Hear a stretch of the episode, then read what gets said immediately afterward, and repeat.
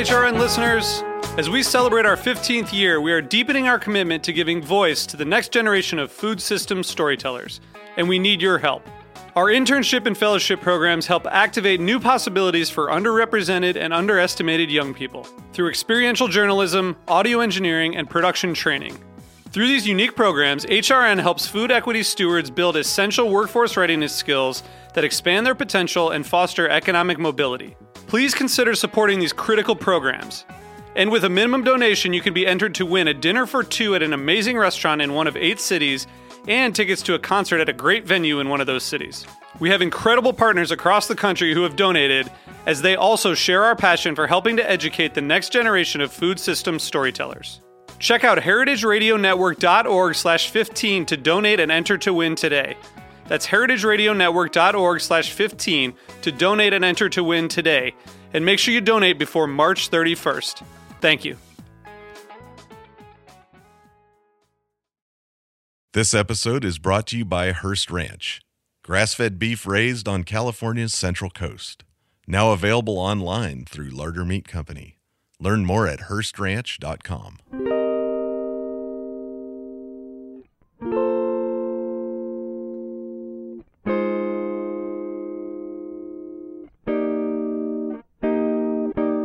Avanzar la industria de la cocina, porque cuando nos cuidamos a nosotros mismos y a nuestros compañeros, cuidamos a nuestra comunidad. Jezabel Careaga. Mi nombre es Diego Señor. Y yo soy Mariana Velázquez. Y esto es Buen Limón Radio.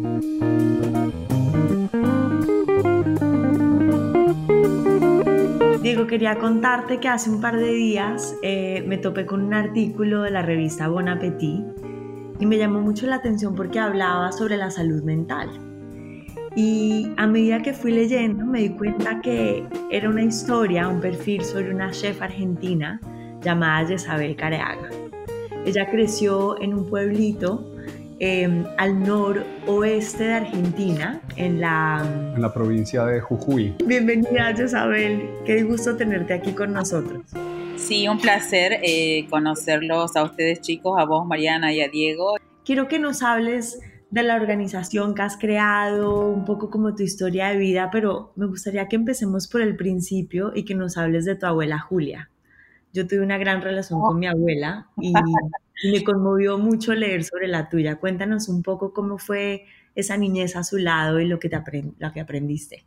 Sí, mira, y sabes que yo creo que ahora en realidad a esta edad y donde me encuentro en mi vida es como que valoro muchísimo más esos recuerdos, pero comenzó desde que yo soy la hija mayor de cuatro hermanos. Cuando mi papá y mi mamá trabajaban, me dejaban para que mi abuela me cuide. Así que yo estoy con mi abuela, estuve con mi abuela desde que tenía seis meses más o menos hasta los cinco años, que fue cuando comencé el jardín de infantes. Estar con mi abuela ahora que tengo todas estas memorias tan recientes, tan frescas en mi memoria, es como estaba, al estar con ella, yo creo que siempre la he mirado y la he tenido como un modelo a seguir en mi vida personal. Eh, siempre recuerdo cómo me levantaba, me peinaba, eh, salíamos a caminar todas las mañanas y hacer las compras y, bueno, siempre he visto que mi abuela ha estado muy involucrada en la comunidad, con la escuela donde iba mi papá. Eh, ella siempre ha sido mucho de participar en los centros comunitarios que había en el barrio donde ellos crecieron eh, y donde ella vivió. Entonces, eso fue algo que yo siempre la miré a ella y yo creo que hoy un poco mi vida refleja eso, ese compromiso con la comunidad, de ver cómo se puede hacer algo para que nuestra sociedad mejore de a poquito, aunque sea. Claro, entonces de ahí viene como esa conexión no solo con la comida, pero con, con los seres humanos alrededor de la comida. Dejas Argentina, Jujuy, el pueblo de Palpalá, para irte a los Estados Unidos. ¿Qué es esa última memoria que tienes de, tu provincia, de Argentina? ¿Qué te hizo salir de Argentina e ir a Estados Unidos? Mira, desde chica mis papás siempre eran que querían que aprendamos inglés. He crecido yendo a Brasil y a Chile para las vacaciones de verano. Entonces, el estar expuesta a otros idiomas, a otra cultura, eh, algo similar, pero también muy distinto. Creo que eso ha sido parte de algo que mis padres como que siempre lo instalaron en, nosotros. Me encantaba hablar inglés, eh, aprendí desde chica a hablar inglés. Siempre viendo películas norteamericanas me, me encantaba la onda de todo lo que pasaba alrededor de Nueva York, Boston, Washington. Y no, primero, antes de de mudarme a Miami, que fue el primer lugar donde viví en los Estados Unidos en el 2007, eh, había ido a la facultad en Córdoba, en Argentina. Y bueno, también ahí seguí estudiando inglés, seguí preparándome. Eh, yo quería estudiar cocina cuando salí de la secundaria, pero bueno, soy la mayor de cuatro hermanos, mm, mis hermanos también iban a colegio y todas esas cosas, entonces no, mi papá me dijo, mira, vas a estudiar en otra provincia, vas a estudiar en otro lugar, pero bueno, yo nunca quise como presionarlos financieramente a mis padres, decir, quiero estudiar cocina, que es algo como ir a una escuela privada, sería el equivalente de ir a una universidad privada en los Estados Unidos. Entonces, bueno, decidí estudiar turismo y hotelería, una cosa me llevó a la otra y dije, bueno, encontraré mi vuelta a la cocina o a la comida de alguna forma. Y así es que pasó. Em, eventualmente trabajo en hotelería, hago todo lo que es eh, gerenciamiento de hotel, em, eso es lo que hacía en Miami. En el 2009 surgió la posibilidad de mudarme a Filadelfia y abrir mi café. Y si bien era lo que yo tenía pensado hacerlo, dije, bueno, cuando tenga 38, 40, me fijo qué hago después que tuve una carrera. Y no, pasó hace 11 años atrás. Y, bueno, tomé la oportunidad, la verdad no lo pensé mucho. Eh, en realidad era algo que quería hacer y dije, bueno, lo pruebo. y nada, y ahí, y ahí vamos y así comenzó como un poquito mi historia acá en, en Filadelfia.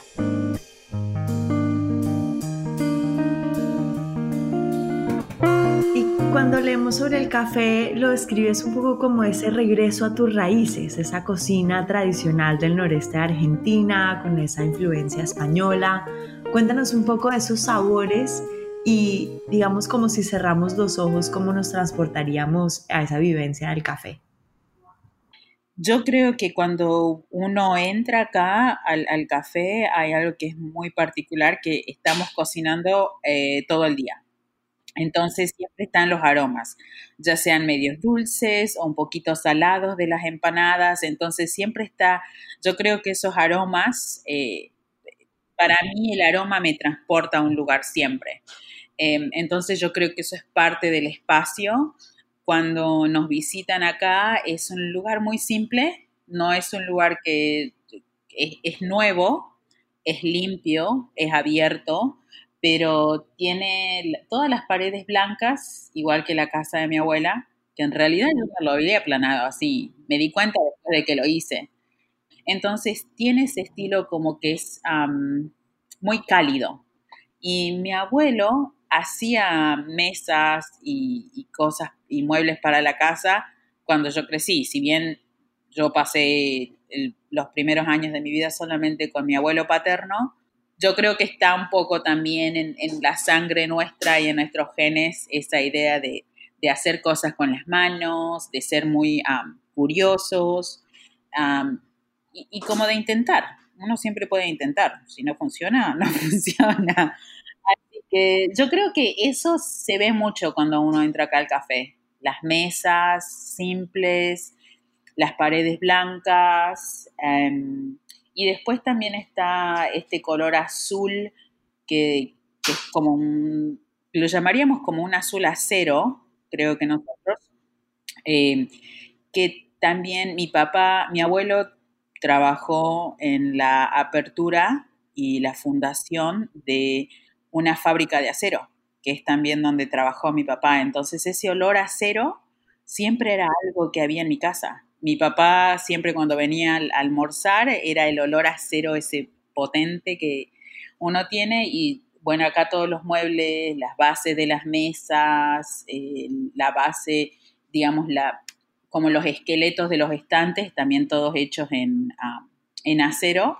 Y esa es una de las cosas que también me gusta porque es simple y se mezcla no hay nada pretencioso acerca del café. Entonces yo creo que están los aromas, la comida que es súper fresca, porque a medida que va saliendo del horno va derecho al frente. Yo lo llamo a esto como la versión moderna de la casa de mi abuela.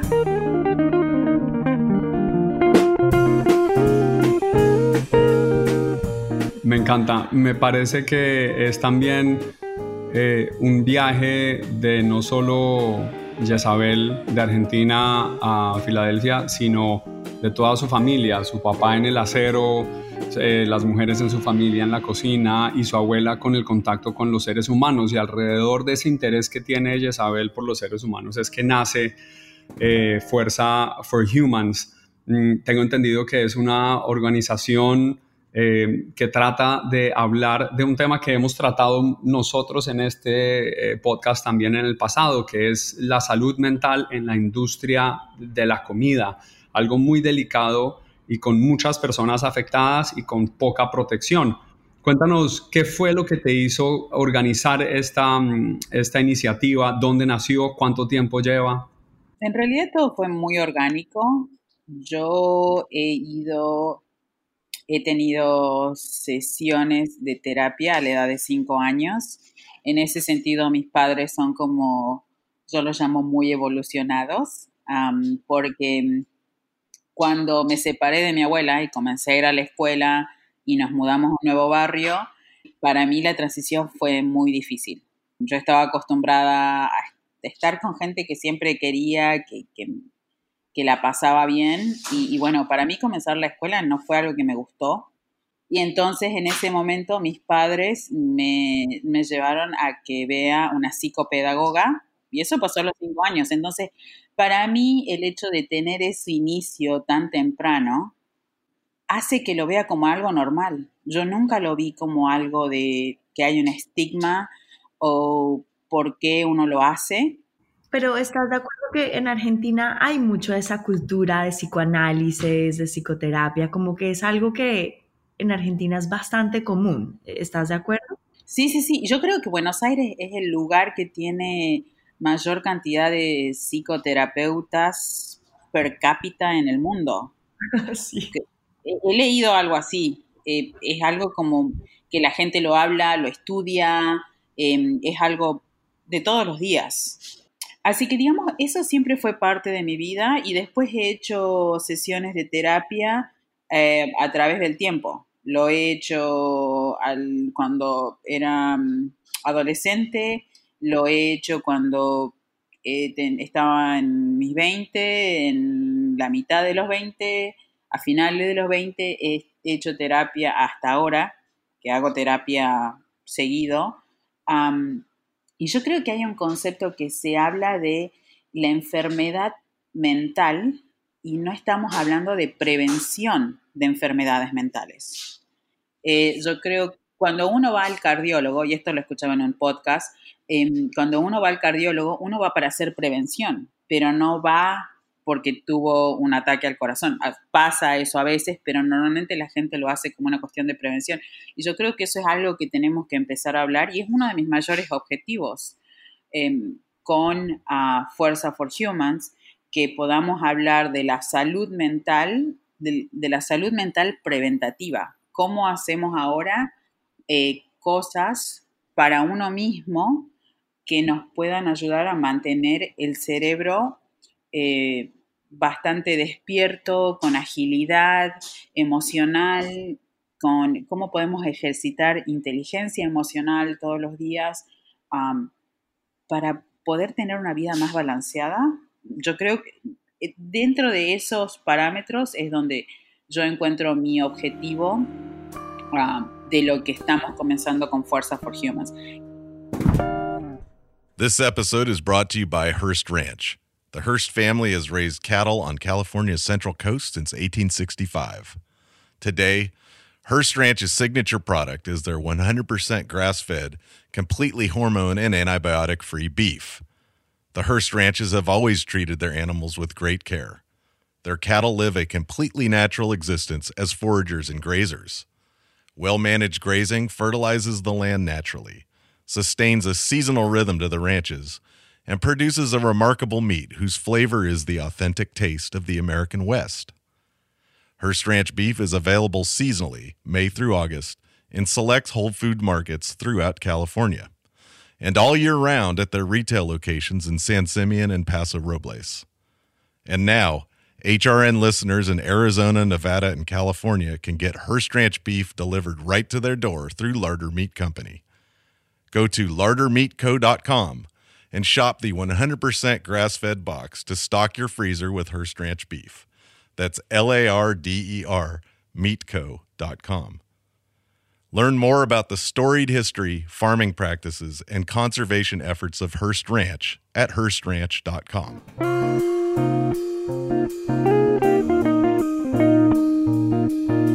Es que imagínate lo, serio que es y como muy bien lo dices, ojalá todos pudiéramos eh, ejercitar la salud mental preventiva y saber que si uno se cuida, eh, no le va a tocar enfrentar una serie de traumas que va a tener que trabajar después. Pero sobre todo para las personas que entran a una cocina, yo quiero que nuestros oyentes cierren los ojos y se imaginen en el estrés de una cocina en un gran restaurante en Nueva York. Eh, algunos y muchos que trabajan en las cocinas de Nueva York hablan solamente español, mientras que buena parte de su equipo puede que hable varios idiomas y todo el mundo está tratando de entregar la mejor comida, el mejor plato, compitiendo unos con otros y hay poca gente con la que uno quiera pueda entender, hablarse y pueda abrirse. Eh, eh, ¿Cómo es la situación en las cocinas y lo que has visto mm, a través de Fuerza for Humans de las historias de estas personas que seguro enfrentan mucha presión a su, a su salud mental? Mira, lo que yo he observado durante este poco tiempo que hemos hablado, eh, una de las cosas que, estamos tratando de promover es ser inclusivos y diversos en diferentes puntos de, todo, de toda la gente que trabaja en la cocina, de la persona que hace lo, lava los platos a la que pone los platos juntos, hasta el chef, hasta el dueño del negocio, cualquier persona que está involucrada dentro de la cadena alimentaria de un restaurante. Ese es nuestro objetivo principal. Primero, la diversidad y la inclusión. Yo creo que muchas veces todas estos momentos, como hay veces de vergüenza o pasan o que uno no comparte o que uno no, no lo habla, pasa por el, por el hecho de que uno piense que se muestra como, uno piensa que se muestra como débil y en realidad no se da cuenta que hay veces tener la fortaleza para hablar de estas cosas es lo que nos permite seguir adelante. Entonces creo que primero hay que hacer como un cambio en que hablar de, salud mental y hablar de que uno tiene problemas mentales o que sufre con ansiedad o con depresión no es una debilidad, sino es realmente uno tratando de buscar una solución. en mi caso, mi cocina es muy distinta a lo que yo he visto en otras cocinas porque somos un lugar más chico y si bien hay cosas importantes, yo no he trabajado en lugares donde, si bien he trabajado en lugares con mucha presión, pero no he, no he trabajado en estas eh, cocinas donde la gente está gritando o donde la gente mm, hay mucha agresividad mental. Eso no me ha pasado a mí. Entonces, es algo como que yo estoy aprendiendo y estoy viendo qué es lo que pasa en otros lugares. La gente que viene y trabaja acá me dice, oh, es tranquilo trabajar acá y esta es la forma que a, mí me gusta mantener las cosas tranquilas y trabajamos y hacemos muchísimas cosas. Yo creo que también todo esto pasa por un tema de aprender a comunicarse y realmente hablar de las expectativas, lo que se espera de la otra persona, los, los valores que tiene cada uno. Y yo sé que a veces es difícil tener estas conversaciones cuando uno tiene un restaurante donde trabajan 50 personas Claro, crear esa cultura donde, donde las personas se sienten a gusto de poder compartir, porque no debe ser fácil abrirse emocionalmente con su jefe, así haya como esa intención. Tú has creado una cultura que crea ese ambiente, ¿no? Y, da esa confianza y esa comodidad. Exactamente. Em, yo creo que el, hecho de ser eh, de ser mentor, de ser tutor y de escuchar a la persona eh, no necesariamente el dueño de un negocio tiene que escuchar a las 50 personas, pero sino crear como un círculo donde el, dueño de negocio a lo mejor habla con el manager, el manager habla con el, jefe de cocina y con, el, y con los camareros. De a poco se va creando como un círculo que yo creo que es de, sí, es tener el apoyo. Y creo que eso se comienza de a poco y es tratar de buscar un poquito más de balance en el día a día. Claro, yo quiero, mm, aprovecho para mencionar, porque es que habíamos hablado de este, mm, de este problema de la salud mental en las cocinas, porque hicimos un trabajo y un episodio de nuestro podcast en particular con una organización que se llama Fair Kitchens, eh, liderada por una chef ejecutiva de una gran empresa de comidas, de una multinacional, pero que ella misma ha tratado de, llevar a cabo un esfuerzo grande con esa organización Fair Kitchens. Hicimos un apoyo con nuestro podcast. En ese sentido, pues las cosas salieron muy bien, pero las cifras que vienen de ese mundo son difíciles. 74% de los chefs no duermen bien al punto de estar exhaustos. 63% de ellos tienen depresión y más de la mitad han eh, llegado a un punto que no aguantan más su vida y su trabajo. Ese es el estudio que hizo la organización detrás de nuestra amiga.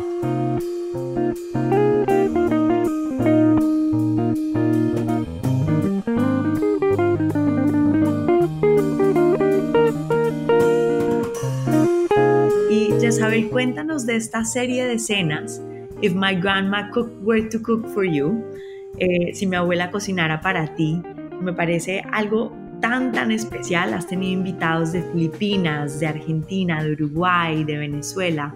Cuéntanos en qué consisten esas cenas y cómo participan los chefs y los invitados. Es algo muy especial porque eh, yo creo que es una forma también de yo lo llamo a eso algo muy diverso, porque también estamos trayendo eh, la sabiduría de las abuelas a la mesa contemporánea de Filadelfia, que me, parece que es, es algo muy, es algo que a mí me llega mucho. Y trabajo trabajamos con un chef por cada cena, porque queríamos hacerlo algo un poquito más íntimo y que realmente se, se le se resalte eh, la experiencia y que cada chef ha tenido con su abuela. De alguna forma u otra, los, la persona que está en la cocina tiene esa conexión. La mayoría de las personas tienen una conexión de haber cocinado con sus madres o con la abuela, o es algo que siempre iban a la casa de la nona.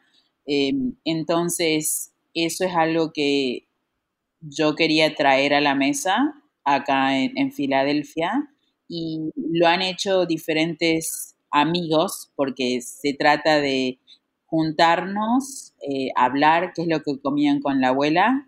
Eh, algunos de ellos todavía tienen las abuelas acá, mm, eh, sus abuelas están vivas, entonces pueden, las llaman a la abuela y le preguntan, ¿y cómo hago esto y cómo hago aquello? Y es muy, uh, sí, la verdad que es algo increíble. Y de ahí creamos un menú donde se hace exactamente platos de la abuela y los servimos en un formato que tienen dos eh, entradas, como una entrada tibia o fría, una entrada caliente y de ahí tenemos un plato principal y después está el postre. Y sí, ha, sido algo muy único, eh, ponerlo en práctica en el 2019 y como darle un comienzo en el 2020 y también estamos viendo cómo hacemos para traerlo de vuelta al día a día ahora que estamos con COVID. Pues creo que ese es el reto, Isabel, lograr reinventar todos esos planes que teníamos ya, ya sobre el cuaderno y lograr encontrar maneras de poderlos llevar a cabo eh, siguiendo, digamos, em, las recomendaciones y estar todos eh, de una manera segura interactuando, porque pienso que parte de lo que ha sido más difícil de esta etapa es la soledad, ¿no? Como que esa falta de interacción con las personas que lo teníamos un poco eh, dado por hecho y que ahora que nos hace falta se siente un poco el vacío de la, de la falta de comunidad y la unión. Así que no vemos la hora de poder asistir a una de tus cenas, visitarte en Filadelfia y de verdad apoyar de la mejor manera que podamos todo el programa de salud mental, ya que vemos que es tan, tan, tan importante. Sí, bueno, están bienvenidos cuando quieran, me avisan. y bueno, a, las personas que también nos están escuchando del otro lado, yo creo que es importante que uno, yo lo que creo es que uno hay veces va a ganar más que perder tratando de decir, hey, mira, me pasa esto, o hoy no me siento bien.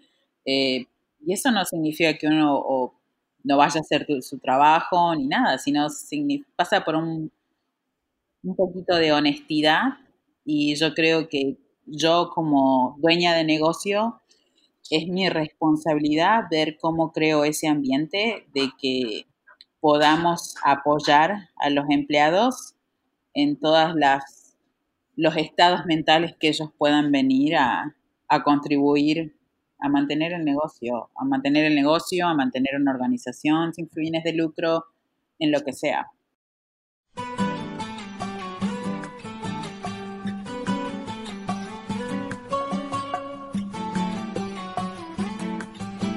Em, oye, el, antes de dejarte ir, un juego de preguntas rápido de toma y dame para despertarnos un poco antes de, que te nos vayas. Lo hacemos así, te hago una pregunta y escoges entre, entre dos opciones, eh, un asado o un café. Asado, toda la vida. Buenísimo. ¿Una película en un teatro o en casa viendo Netflix? Casa con Netflix, de una. Buenísimo. ¿Tienes una? ¿La montaña o la playa? Ay, ay, ay. la montaña. Y por último, una canción que se te venga a la mente. Nunca me olvido de la canción de Alejandro Sanz y solo se me ocurre amarte. Isabel, muchísimas gracias. Qué gusto haber compartido esta tarde lluviosa contigo. La verdad que esperamos poderte conocer muy pronto en Filadelfia y ya sabes que tienes tu casa en Brooklyn. Ah, no veo las horas de poder visitarlos, chicos. Un placer y me encanta el trabajo que están haciendo. Vale, un abrazo, ánimo con todo. Muchas gracias, Isabel. Un abrazo grande. Un abrazo. Siempre bienvenida a Buen Limón This program is powered by Simplecast. Thanks for listening to Heritage Radio Network. Food radio supported by you. For our freshest content and to hear about exclusive events, subscribe to our newsletter. Enter your email at the bottom of our website, heritageradionetwork.org. Connect with us on Facebook, Instagram, and Twitter at heritage underscore radio. Heritage Radio Network is a nonprofit organization driving conversations to make the world a better, fairer, more delicious place. And we couldn't do it without support from listeners like you. Want to be a part of the food world's most innovative community? Rate the shows you like, tell your friends, and please join our community by becoming a member. Just click on the beating heart at the top right of our homepage. Thanks for listening.